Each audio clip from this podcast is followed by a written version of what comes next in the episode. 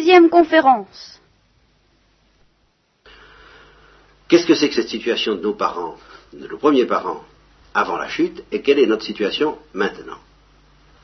L'intérêt de cette recherche, c'est que si nous arrivions à dégager les, les grands principes qui commandent ce que fut la situation de nos premiers parents avant la chute, comme nous pouvons admettre, alors là, fermement, d'après la tradition chrétienne, que c'était une situation normale, nous comprendrons mieux en quoi la nôtre n'est pas normale, tout en étant d'ailleurs, ça c'est la grande tradition de l'Église, beaucoup plus belle que si elle était normale. C'est une situation anormale, supranormale, mais pas seulement supranormale, car la situation de nos premiers parents était déjà d'une certaine façon supranormale, je vous l'expliquerai, mais elle n'était pas anormale, tandis que la nôtre, elle est supranormale, mais elle est aussi anormale. C'est-à-dire qu'elle comporte des failles, elle comporte le, mystère du mal, elle comporte le mystère du péché, elle comporte des, trous et des, déchirures et, du sang et des larmes.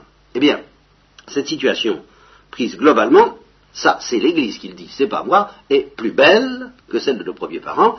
La preuve, bien, c'est Félix culpa, heureuse faute, chantée par la liturgie pascale, des textes les plus célèbres de toute la liturgie, et qui sert de loi pour la doctrine chrétienne en vertu du principe de la lex orandi, c'est-à-dire la loi de la prière, c'est la loi de la foi, lex orandi, lex credendi. Là où l'Église a prié toujours d'une certaine manière, on peut être sûr qu'elle ne se trompe pas. Si donc l'Église a chanté heureuse faute, eh bien c'est que c'est heureuse faute, et puis voilà.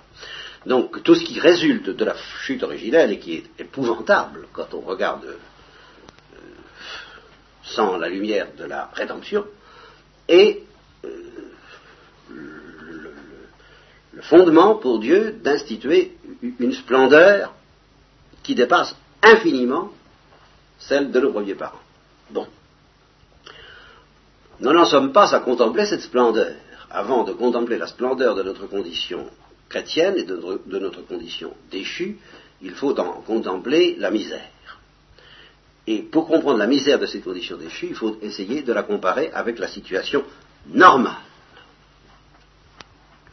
qui était celle de nos premiers parents. Alors, je laisse de côté une quantité de questions dont je vous fais grâce et que je n'énumère même pas.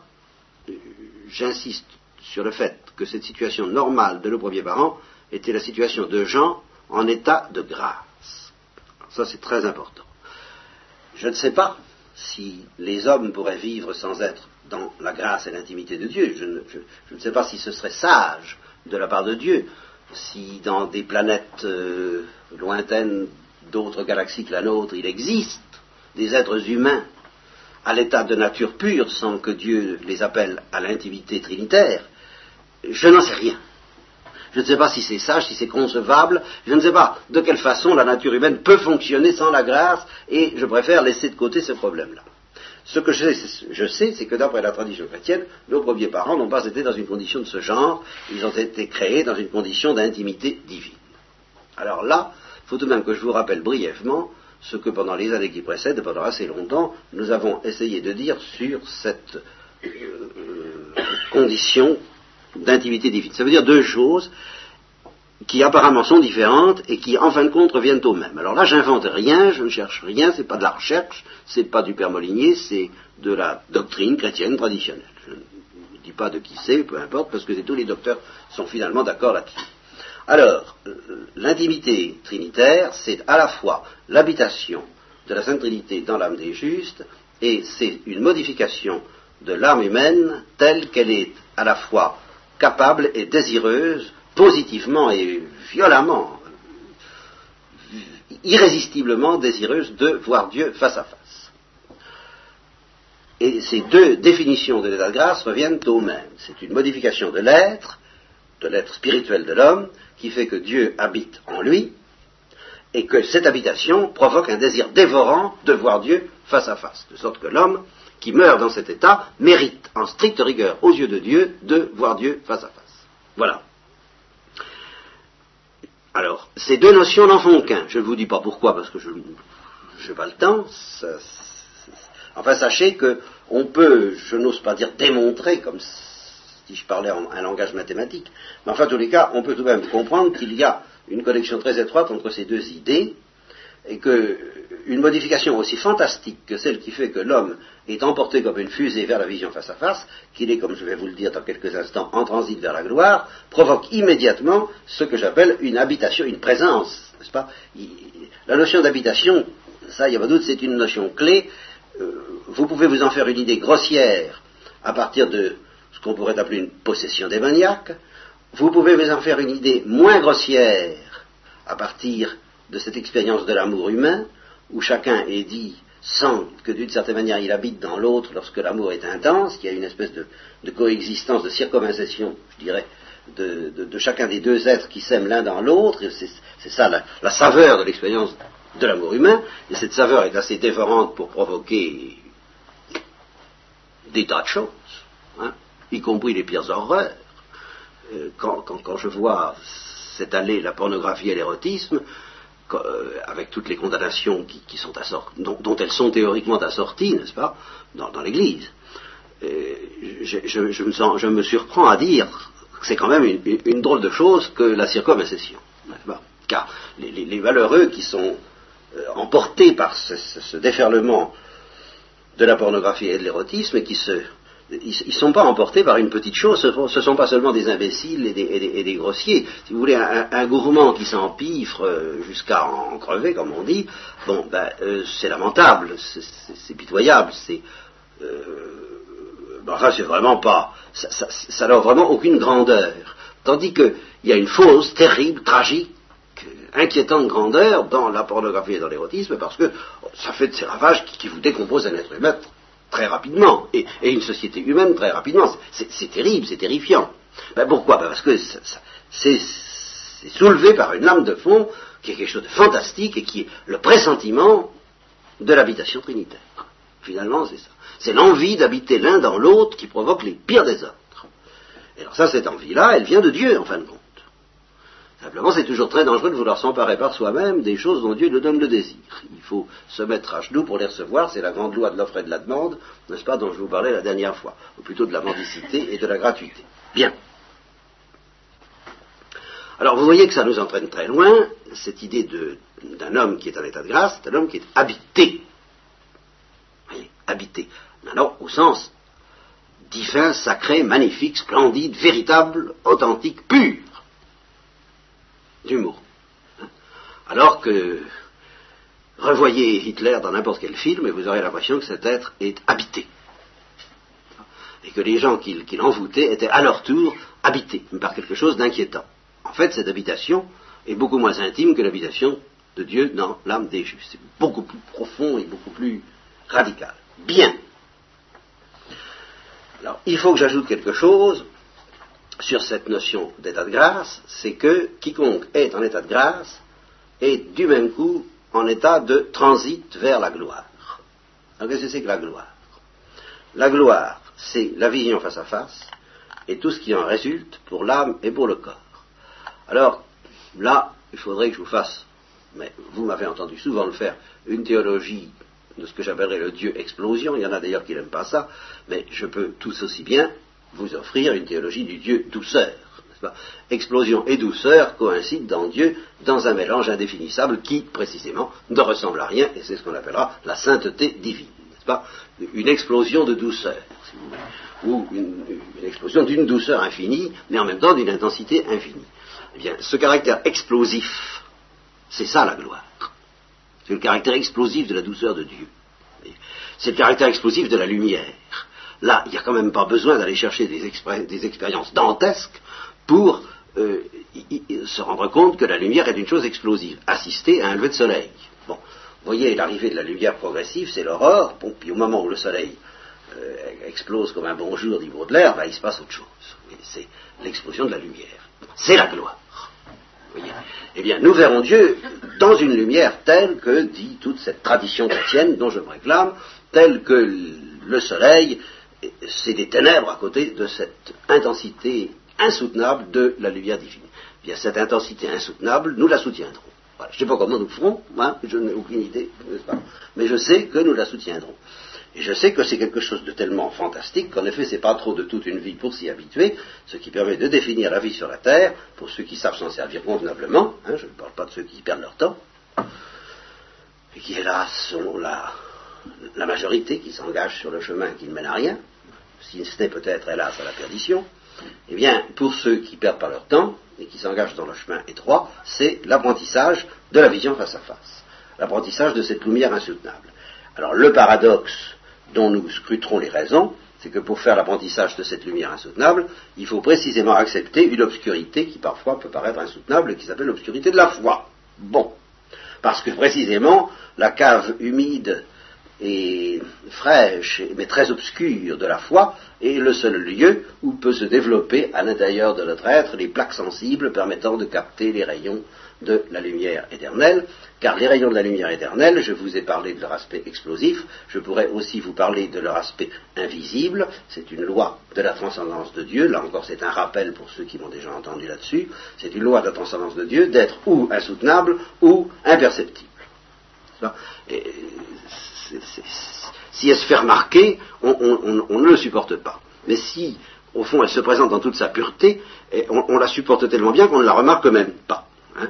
Euh, on passe à côté sans s'en apercevoir.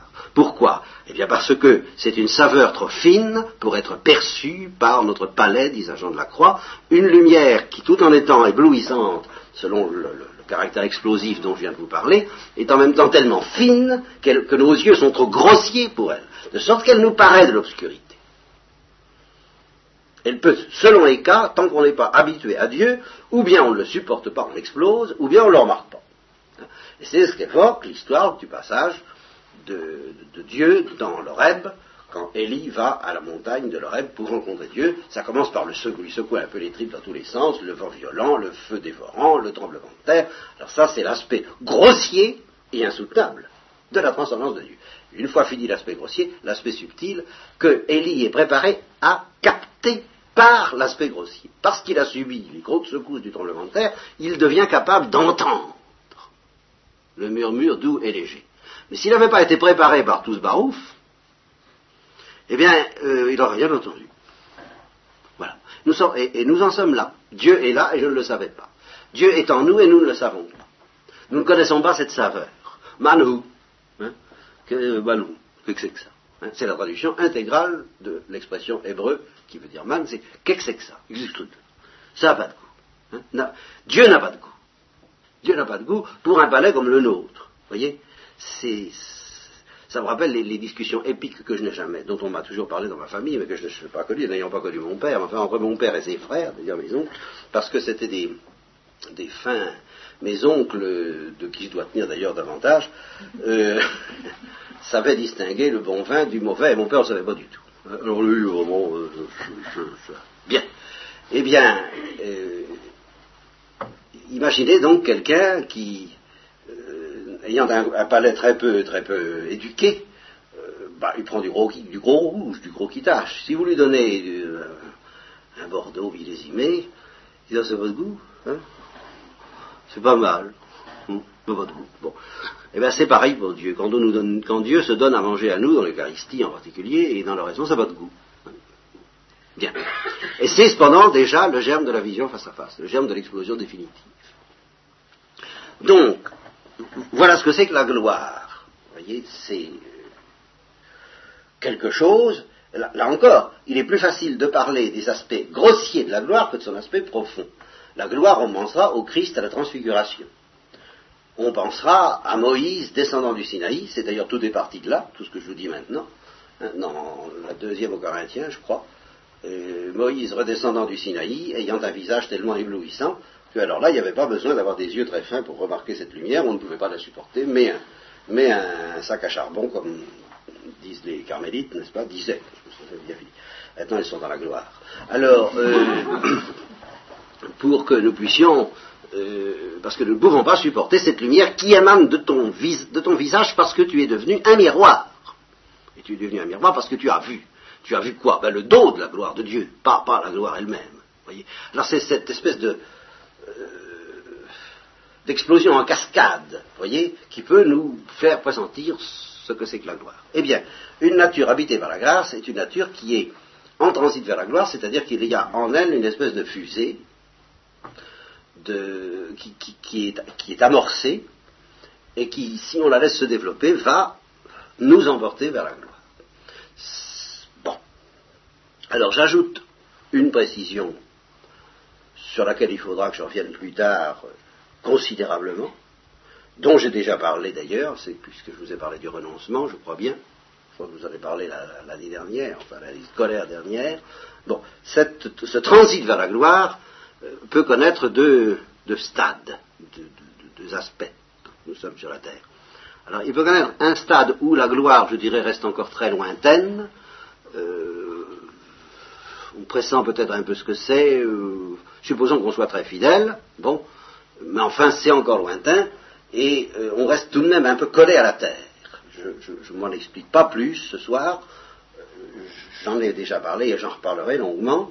Et puis, il y a un autre stade que nous voyons à l'œuvre chez les saints chrétiens, d'ailleurs, et je vous dirai plus tard pourquoi, où alors on décolle, dès avant la vision face à face. Dans l'obscurité de la foi, on décolle. Qu'est-ce que ça veut dire on décolle? Je vous l'expliquerai plus tard, mais enfin, sachez ça. Il y a deux stades. Un stade où de transit lointain vers la gloire, encore lointain, et puis un stade de transit proche où on entre dans la zone critique, où alors là, euh, si vous voulez, l'emprise de Dieu, la possession de la lumière divine, se fait irrésistible et il n'y a plus moyen d'y échapper. Et c'est ça qu'on appelle un saint. En, très en gros, vous voyez? Et toute la différence entre un saint homme et un saint, c'est que le saint homme, ben, il est encore en marche, vous voyez, vers, tout ça.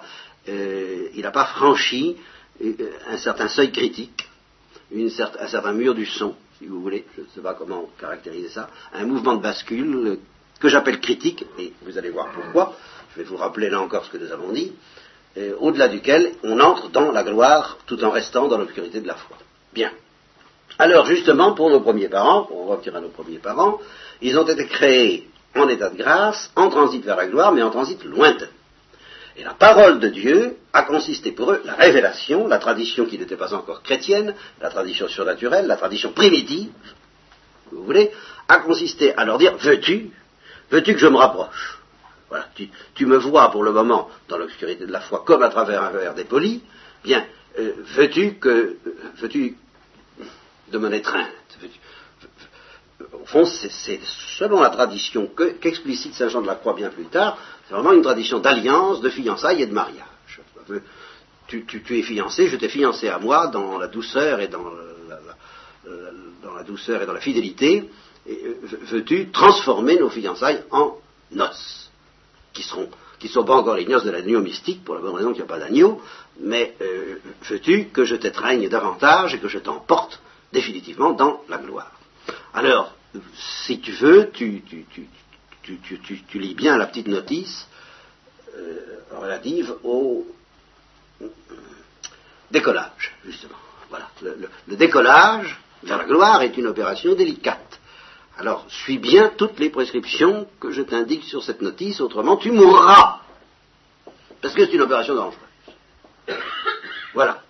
Alors, ben, l'homme, il a lu euh, comme ça, en disant oui, enfin c'est intéressant, mais est arrivé euh, le tentateur qui a dit oh, cette notice-là, c'est une manœuvre d'intimidation, il n'y a pas besoin de notice. Hein. Il n'y a qu'à faire, euh, il n'y a qu'à.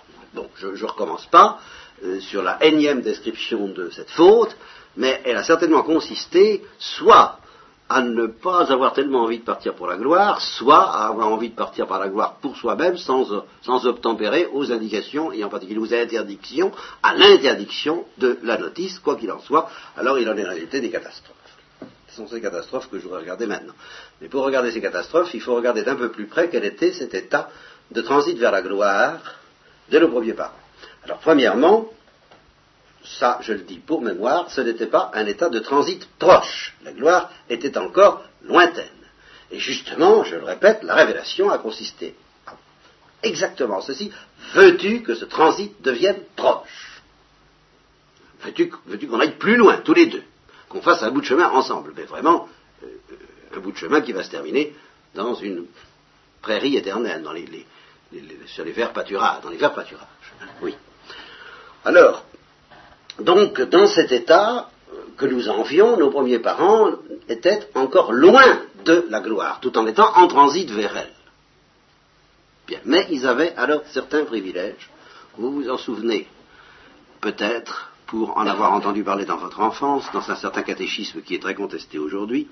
Et alors là, il faut reconnaître que la tradition chrétienne, euh, il est difficile et de savoir exactement ce qu'elle dit, parce qu'elle n'entre pas tellement dans les détails, ou si elle est entrée dans les détails, c'est sous l'influence de certaines théologies qui, elles, sont peut-être à réviser ou à mettre au point.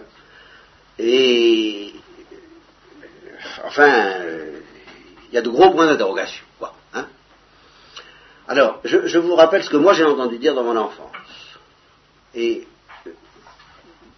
d'une manière un peu brutale, telle que vous allez sentir tout de suite, ah oui, aujourd'hui on ne peut plus dire ça, aujourd'hui on ne peut plus penser ça, on ne peut plus dire ça aux enfants, on ne peut plus enseigner ça en chair. Oui, mais alors qu'est-ce, qu'est-ce qui reste? Bon, alors nous, nous verrons qu'en effet il y a des nuances sérieuses à apporter, mais enfin, moi j'en vois pas promener tout ça comme ça d'un verre de vin, je suis dans la tradition chrétienne. Alors il y avait ceci, pas de souffrance, immortalité, oui, c'est tout. Bon, une espèce de de connaissances assez riches de l'ensemble des choses qui entouraient l'homme. Les ronces et les épines, ben, il y en avait ou il n'y en avait pas, mais en tous les cas, elles n'étaient pas gênantes, on ne sait pas pourquoi. Bon, euh, la femme n'était pas destinée à enfanter dans la douleur. Enfin, tout ce qu'on a lu, tout, le texte qu'on a lu, est, une description à l'envers de ce qui n'était pas avant. tu gagneras ton pain à la soie de ton front, donc c'était pas, il n'y avait pas de sueur, euh, mais il y avait un front. Hein. Bon, mais, mais les ronces et les épines, il y en avait peut-être, mais elles n'étaient pas gênantes. Le travail était ben, ce qu'on voudrait qu'il soit aujourd'hui, euh, un accès à l'épanouissement de l'homme. Bien. Donc la condition humaine était très différente. Alors, telle qu'on nous l'a représentée, moi telle que je l'avais comprise, c'était assez, il faut reconnaître que c'était assez invraisemblable, parce que c'était pas la gloire, puisque je vous répète que c'était un simple transit vers la gloire, mais une gloire encore lointaine, et cependant, on ne souffrait pas. Alors, je reçois une piqûre de pain, tac, sans rien. Est-ce que c'est concevable? Alors, qu'est-ce que ça avait à voir avec notre corps actuel? Vous voyez, voilà, ça c'est une difficulté. Je suppose qu'Adam et Ève, n'est-ce pas, ou Ève, en, tricotant, en reprisant les chaussettes d'Adam, hein, euh, ou en filant la quenouille, comme dans le conte de Charles Perrault, là, c'est de la Belle au bois dormant, se pique eh bien, oh joie, oh agrément. Ça fait drôle. Voyez? Bon, euh, l'immortalité, l'immortalité c'est bien gentil, on, imagine ça à travers le fruit qui va, qui fait que l'éternelle jeunesse, en pleine forme, 25 ans toujours, oui, mais enfin, je suppose qu'une pierre dégringole sur euh, hein, les techniques se développant, euh, la voiture d'Adam dérape dans un ravin, euh, il fait une chute de 250 mètres.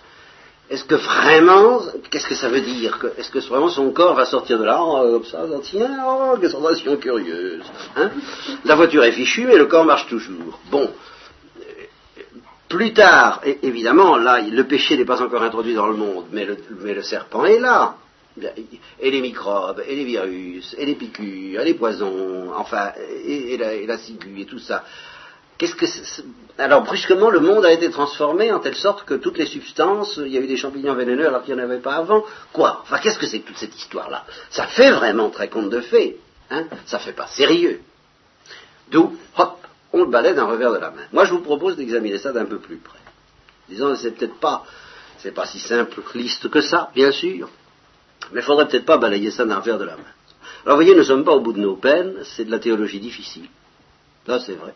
C'est pour ça qu'on n'avance pas davantage sur le texte. C'est pour ça aussi que ce texte, quand j'ai commencé à faire la Bible, je n'ai pas osé y toucher parce que je ne me sentais pas d'attaque. Et là, je me sens à peine d'attaque. Je, vais défricher le, jardin qui n'est plus le jardin de l'Éden, Mais celui où il y aura pas mal de ronces et d'épines intellectuellement pour m'en sortir. Alors, une première euh, indication qui va nous sortir de l'abstrait parce que, et des contes de fées. Tout de suite. Il s'agit de la nature humaine dans l'état où elle devrait être normalement, attention à la notion de normal, hein, dans l'état où elle devrait être normalement du fait qu'elle est habitée par Dieu. Attention. Hein, ne s'agit pas de la nature humaine nue, livrée aux seules ressources de l'animalité intellectuelle, n'est-ce pas, de l'animalité, de l'animal doué d'une intelligence. C'est un animal doué d'une intelligence, mais en état de grâce et en transit vers la gloire. Ça, c'est ma définition de base. Et ça, c'est pas des contes de fées. Euh, les saints d'aujourd'hui, hein, euh, Thérèse de l'Enfant Jésus mourant dans une extase, euh, montre que c'est concret, que c'est très concevable et possible et tangible. Celui qui a vu, nous, disons ce que nous avons vu, ce que nous avons touché du Verbe de vie. Les apôtres ont vu le Christ transfiguré, et la transfiguration est un mystère qui, d'une certaine manière, continue dans l'Église depuis 2000 ans. Hein. Bernadette en a offert un, spectacle inoubliable à ceux qui l'ont vu en extase. Et je raconte quelquefois l'histoire de, cet homme parce qu'on lui demandait tout le temps de répéter le sourire de la Sainte Vierge, de montrer le sourire de la Sainte Vierge, et que ça l'agaçait un peu, elle en avait un petit peu jusque-là, de montrer toujours le sourire de la Sainte Vierge, elle avait dit non, je ne vous montrerai plus le sourire de la Sainte Vierge, vous m'embêtez. Et un, monsieur lui demandant de le faire, il dit non, je, ça va, vous ne pouvez pas vous rendre compte. Il dit ben oui, je ne peux pas me rendre compte, mais qu'est-ce que vous voulez, vos histoires, moi j'y crois pas. Je suis un pêcheur, et moi j'y crois pas, je crois pas au truc. Alors elle a été bouleversée, il lui a dit, ah, vous êtes un pêcheur. Puis elle a, dû entrevoir la, détresse et la misère de cet homme, elle a dit alors parce que vous êtes un pécheur, alors là je vais faire une exception en votre faveur, et je vais vous le montrer, le sourire de la Sainte Vierge. Il a vu, il a été converti, il a, s'il a jamais pu oublier, quoi, un tout petit bout de gloire, c'est rien ça. Bon, donc c'est pas des histoires de contes de fées, ça, se vérifie. et le culte des reliques vient de là. C'est que le corps des saints, le corps des martyrs, a toujours apparu, et ça, a continué avec le père Kolb à Auschwitz, comme environné d'une certaine lumière qui fait qu'on vénérait cette présence de la gloire contemplée euh, vivante chez les saints. Donc je ne vous raconte pas des, histoires de l'autre monde, ou si c'est de l'autre monde, c'est l'autre monde que la foi nous révèle, et avec lequel nous sommes en contact. Bien. Donc, il s'agit de la nature humaine dans l'état où elle devrait être normalement, du fait qu'elle est habitée par cette gloire, même en lointaine peut-être, mais elle est là. Alors il ne faut peut-être pas s'étonner que ça comporte certains privilèges. Et au contraire, ce qui n'est pas normal, mais pas normal du tout, alors là, c'est que nous ne les ayons plus. Normalement, quand on est habité par Dieu, ça devrait avoir des effets extraordinaire du point de vue de la nature, si on compare à une nature pure et dépouillée de la grâce, comme justement naissent les enfants d'Adam depuis la chute, il y a un abîme. Et cet abîme devrait être tangible. Il n'est pas normal du tout que nous, chrétiens, nous soyons habités par la grâce et que ça ne se voit pas plus, comme dit Nietzsche, qui s'est pas l'air plus sauvé. C'est vrai, on n'a pas l'air très sauvé dans l'ensemble, à part les saints. Mais ce n'est pas normal. Vous voyez, qu'est-ce qui est normal, qu'est-ce qui ne l'est pas? C'est pas normal du tout que nous n'ayons pas l'air sauvés. C'est peut-être pas de notre faute, mais c'est pas normal. Alors je me demande, je vous propose de réfléchir avec un effort un peu concret, ça ne va pas être facile. Hein. Comment pouvons-nous imaginer, enfin, euh, avec l'intelligence, nous présenter ce que pouvait être sans le péché qui vient justement tout, tout, tout, tout, tout brouiller, sans le démon, sans cette guerre dont nous avons parlé la dernière fois, sur laquelle je reviendrai avec insistance, bien entendu, ce que pouvait être une nature humaine habitée par la grâce et au fond habitée par la gloire. Eh bien, soyons, je répète, concrets, évitons les contes de fées. Premièrement, une chose toute bête. Il priait tout le temps. Ça n'a l'air de rien de dire ça, en tous les cas, ça ne fait pas conte de fées. Bon, mais premièrement, essayez donc voir un peu les, contemplatifs et les contemplatives essaient, eh ben, ils vous en disent des nouvelles. On gagne son, dans, dans, ce boulot, hein, dans, ce, dans ce job, hein, qui consiste à contempler, on gagne drôlement son pain à la sueur de son front. Et il y a des ronces, et il y a des épines, et il y a des plantes vénéneuses, et il y a toutes sortes de trucs, et on enfante de la douleur, etc., etc. Puis on meurt aussi. Bon. Mais en tout cas, prier, c'est une pénitence. On, ça se fait pas comme ça. Ça va pas tout seul, ça va pas tout droit, c'est pas tout simple. Eh bien ça, le fait que quelqu'un soit habité par Dieu, par la Trinité, et que prier, ça marche pas tout seul, ce n'est pas normal. Ça, ça prouve vraiment qu'il y a quelque chose qui tourne par quelque chose d'étrange. Que je ne puisse pas prier alors que je ne suis pas habité par la grâce, ça je comprends. Vous voyez, je ne parle pas de ça, je ne parle pas des pécheurs qui sont en état de péché mortel, comme nous l'avons peut-être traité, et qu'on ne puisse pas prier dans cet état-là, ça, ça c'est normal. Mais que habité par la grâce, on ne puisse pas prier facilement, et en, et en permanence, et même la nuit, et même en dormant. Puisque le royaume des cieux croit même pendant que vous dormez, que ça ne soit pas permanent comme une espèce de, fleuve, le, don paisible qui coule et qui coule et qui coule et qui roule en nous toute notre psychologie et qui, domine tout ça, comme je vous l'expliquerai, qui domine les émotions, qui domine les passions, qui domine l'imagination, qui domine tout, que ça ne soit pas permanent et intense et dévorant et magnifique, qu'il n'y ait pas une allégresse qui nous soulève à tout instant. Ce n'est pas normal. Alors là, je voudrais presque m'arrêter là-dessus ce soir, enfin. Ça mériterait presque une petite conférence spirituelle. Parce que, voyez, c'est si peu normal que il y a une certaine prédication dont j'ai alors particulièrement horreur et que vous avez à subir, je le crains, plus souvent qu'à votre tour. Je me rappelle en particulier un certain dimanche gao d'été. Ça se passait en Bretagne, dans une petite paroisse bien cafardeuse à souhait. Euh, le, ciel, euh, dimanche gao d'été, c'est dimanche de décembre. Bon, c'était pas hein, le soleil du midi. L'église, euh, bah, c'est le granit breton. Les gens. Les gens. Bah, c'était, ils étaient probablement en état de grâce. Ça se rapprochait de Noël, ils avaient dû se confesser, enfin je sais pas. Vous n'avez pas l'air particulièrement rigolo. Et alors, euh, j'avais dû prêcher, je crois. Et alors, le, pasteur, le recteur, en ce temps-là c'était le recteur, a, cru bon de les renvoyer en leur disant ben maintenant vous allez retourner dans le monde, il faut, il faut donner votre joie aux autres. Les pauvres vieux, mais où est-ce qu'elle est leur joie? Il faudrait peut-être qu'il l'ait. Donner la joie aux autres. Eh bien, justement, je crois que cette prédication repose sur un irréalisme, mais qui a sa vérité, à savoir, ben, si, la situation était normale, nous avons le Christ, nous avons la foi, nous avons la promesse, nous avons l'alliance, nous avons les sacrements, nous avons la vie d'éternel. Enfin, il y a de quoi vraiment se réunir. Réjouissons-nous, chrétiens, d'été, réjouissez-vous. Alors, réjouissez-vous, allez, hein, il y a tellement euh, de motifs de se réjouir comme normalement. Ah oui, bien sûr. Ah, bah, ah, certainement. Normalement, on devrait être dans la joie en permanence. Ah oui, ça c'est vrai. Et du même coup, donner cette joie aux autres en permanence. Ah oui, bien sûr, euh, normalement. Alors il est évidemment invraisemblable et pas normal non plus du tout que euh, les, prédicateurs ne voient pas que cette chose qui devrait normalement avoir lieu euh, n'a pas lieu. Que ça n'est pas ça du tout. Et que s'il est normal que les pécheurs soient tristes, il est beaucoup moins normal que les enfants de Dieu le soient. Mais ils le sont. Et alors, vraiment, ça me fait penser, je l'ai déjà dit, je m'excuse de le répéter, à des discours faits à des, à des paralytiques, à des cancéreux, à des pulmonaires, à des cachexiques, ce que vous voudrez. Et oh, vous avez la, la vie, c'est une chose merveilleuse. Oh, c'est beau la vie. C'est la joie. Vivre, c'est vivre la, la, joie de vivre. Eh bien, cette joie, il faut la donner à vos frères. Oui, évidemment, normalement. Normalement, avec des poumons, un cœur, euh, je devrais être heureux, la gymnastique, euh, la, gambade, euh, les danses, les rises et les jeux. normalement.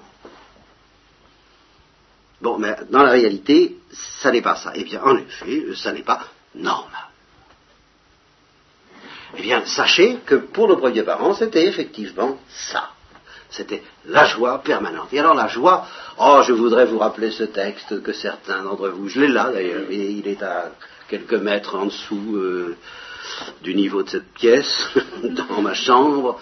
Euh, ça mériterait d'être relu, ça. Mais enfin, ce texte d'un espagnol, d'un écrivain espagnol qui avait attrapé une dépression nerveuse et qui, une fois qu'il en est sorti, après avoir terriblement souffert, chante ce qu'était sa joie. Et je, vous rappelle avoir fait un sermon de Noël à partir de ce texte, et plusieurs d'entre vous euh, ont été fort touchés, je le dis parce que c'était vraiment, euh, euh, c'était pas moi, c'était ce texte extraordinaire où il dit si quelqu'un retrouve ma joie, qu'il me la rapporte à telle adresse en Finlande où je suis en train d'achever une convalescence de, dépression nerveuse. C'était la mienne, attention, faut pas s'y tromper, c'est pas celle d'un autre, elle peut servir à personne. Elle avait 1m42, des raies jaunes et bleues, et la forme d'un cœur, et elle palpitait toujours en moi, et à tout instant, je la sentais qui vibrait, je, ne sais pas ce qu'elle est devenue. Je l'ai perdue quelque part entre 35 et 40 ans, je l'ai perdu quelque part. Qui me la rapportera? Alors ça, c'est, il avait bien de la chance avant de sentir la joie, il est retombé dans une situation normale après, normale en ce sens qu'il est retombé dans la situation euh, pas normale qui normalement est la nôtre. Vous voyez? C'est ça. Où, est ma joie Qui me la rapportera? C'est vraiment le thème chrétien par excellence. Justement, le Christ est venu nous, rendre la joie. Mais alors dans des conditions très étranges, puisqu'il nous l'a rendu et que nous ne l'avons pas. Ben, nous ne l'avons pas comme nos premiers parents l'avaient. Non, non, non, non, pas comme ça. Nous l'avons dans la guerre. Nos premiers parents ne l'avaient pas dans la guerre. Ça, c'est capital. La guerre, dont il a été question dans le texte que nous avons lu la semaine dernière, cette inimitié entre la race de la femme et la race du serpent. Bon, alors justement, est-ce un conte de fées de dire, eh ben voilà, ils avaient la joie. Et la joie de prier, la joie d'être enfant, la joie d'être d'être petit, la joie d'être, de rire, d'être dans la main de Dieu à tout instant et de, ne jamais, de n'avoir peur de rien. Alors nous y viendrons, et les blessures, et les coups, et les accidents d'automobile, et tout ça, et les, et les vénéneux, et tous les trucs là, nous y viendrons. Bon, c'est tout simplement, enfin, il y a, y a, entre autres, entre autres, l'idée très simple de protection. Quand on se sent à l'aise avec Dieu, on, on règne, on règne? On se sent protégé, on se sent bien, on se sent bien dans sa peau, si vous voulez. Hein? Ils se sentaient bien dans leur peau parce que à tout instant, Dieu leur parlait au fond du cœur. À tout instant, il n'y avait pas besoin de faire des efforts de concentration, de fermer les yeux dans tous ces airs extraordinaires qu'on prend quelquefois pour, pour se montrer à soi-même qu'on prie. N'est-ce pas? C'est plus ça d'ailleurs que, euh, que, prie. Non, on prie sans faire exprès, vous voulez, on prie, on prie, ça vient. on, est là, ben oui, ça, c'est, une lame de fond qui soulève. Enfin, c'était ça pour nos premiers parents. Ils y étaient pour rien, ils se laissaient porter par la vague. Ils étaient dans le vent. Vous voyez, le vent qui soufflait toujours, toujours, toujours de l'Est, de l'Orient, le vent d'Est. Hein. Le vent de la lumière, le vent de la douceur, le vent de... Toujours, toujours, toujours, toujours, toujours, sans arrêt. Oh, écoutez, demandez donc justement à ces contemplatifs si ça signifie quelque chose de concret pour eux, ils vous diront ah oui, ah oui, ah oui, parce que la plupart du temps, ces contemplatifs-là vous diront bah ça m'est arrivé pendant huit jours, en tout, pendant toute ma vie. Ça allait tout. Ah, c'était extraordinaire. Ça, priait, ça priait. Ça priait en moi, sans arrêt. Et puis après, ben après, je suis retombé hein, dans là. Hein, bon, où euh, j'ai entrevu par éclair, où je, sens ce que ça pourrait être, et je, cherche, chercher Dieu. C'est ça que ça veut dire, c'est chercher cette, prière introuvable, la prière introuvable, la joie introuvable, l'intimité introuvable. Où es-tu? Où est-elle? Eh bien, Premier donc privilège de nos premiers parents, qui n'a rien à compte de fait, la prière était en eux comme une force, comme un, vin. Oui, c'est ça. C'est pour ça que le Christ a parlé, ils n'ont plus de vin. Comme un vin qui leur montait à la tête en permanence, et qui était en même temps un vin spirituel, et non pas un spiritueux. Donc ce prêtre qui, après avoir défroqué, a acheté le café qui était en face de la cathédrale, du spirituel au spiritueux. Eh bien, euh, c'était l'ivresse, l'ivresse du Saint-Esprit que les apôtres n'ont retrouvé qu'à la Pentecôte, justement. Voilà. Il a fallu que se passent tous les événements de l'Évangile pour qu'on retrouve cette espèce de, la tête qui vous tourne, le cœur qui vous tourne, cette espèce de possession tangible de notre âme, de nos nerfs, de notre corps, de notre cœur, de notre intelligence, par la puissance, par la gloire de Dieu qui est déjà là. Voilà. Alors c'est conte de fées et pas conte de fées. Moi je trouve que c'est beaucoup plus extraordinaire que de ne pas souffrir si on vous pique sur eux. D'ailleurs il serait souffert, j'y reviendrai euh, la prochaine fois, c'est une autre question. Euh, deuxième privilège alors, lié à celui-là, eh bien quelqu'un qui est habité par Dieu de cette façon-là, alors non seulement il est bien dans sa peau, mais il est bien dans la nature. Il est ami de Dieu, et par conséquent la nature est amie de lui. Alors là, pour essayer de vous faire entrevoir ce que ça peut être, je ne vais pas, faire appel aux saints ni à l'expérience de la prière, mais je vais faire appel aux poètes. Qu'est-ce que c'est que les poètes? Ben, Ce sont des gens qui sentent que nos rapports avec la nature ne devraient pas être ce qu'ils sont. Ils sentent que nos rapports avec la nature ne sont pas normaux. Et ils essaient de retrouver des rapports normaux.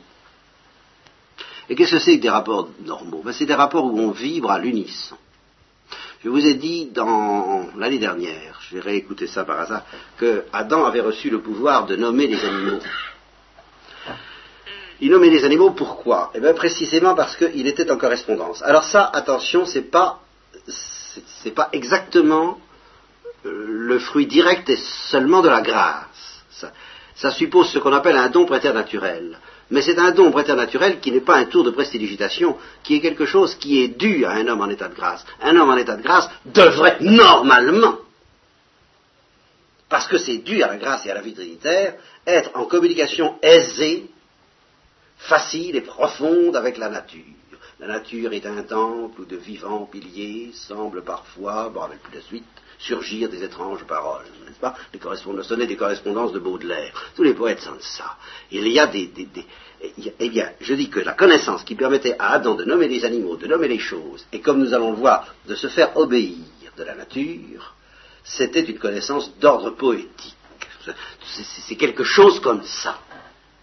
C'est une intuition sans effort et pas scientifique du tout. Alors là, vraiment pas scientifique, mais métapoétique. Pas poétique, mais métapoétique, qui lui faisait, euh, au fond, parler à toute chose comme vous parlez à votre chien domestique. Voilà. Avec la même amitié et avec la même docilité de la part de la chose. Et avec le même amour L'amour que François d'Assise avait, il évangélisait les oiseaux, ben c'est ça. Alors là, allez chercher du côté de François d'Assise, allez chercher du côté de Saint Jérôme et, de ses lions, n'est-ce pas? Allez chercher aussi même du côté du Christ, disant au vent et à la mer, arrête-toi, mais en tout amour, en toute amitié, en toute correspondance, en toute...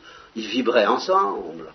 Et alors euh, les gens disaient, mais qu'est-ce que c'est que cet homme-là? À qui les vents et la mer obéissent Eh bien, moi je trouve que ce n'est pas un conte de fées une fois qu'on a compris que l'homme est en état de grâce.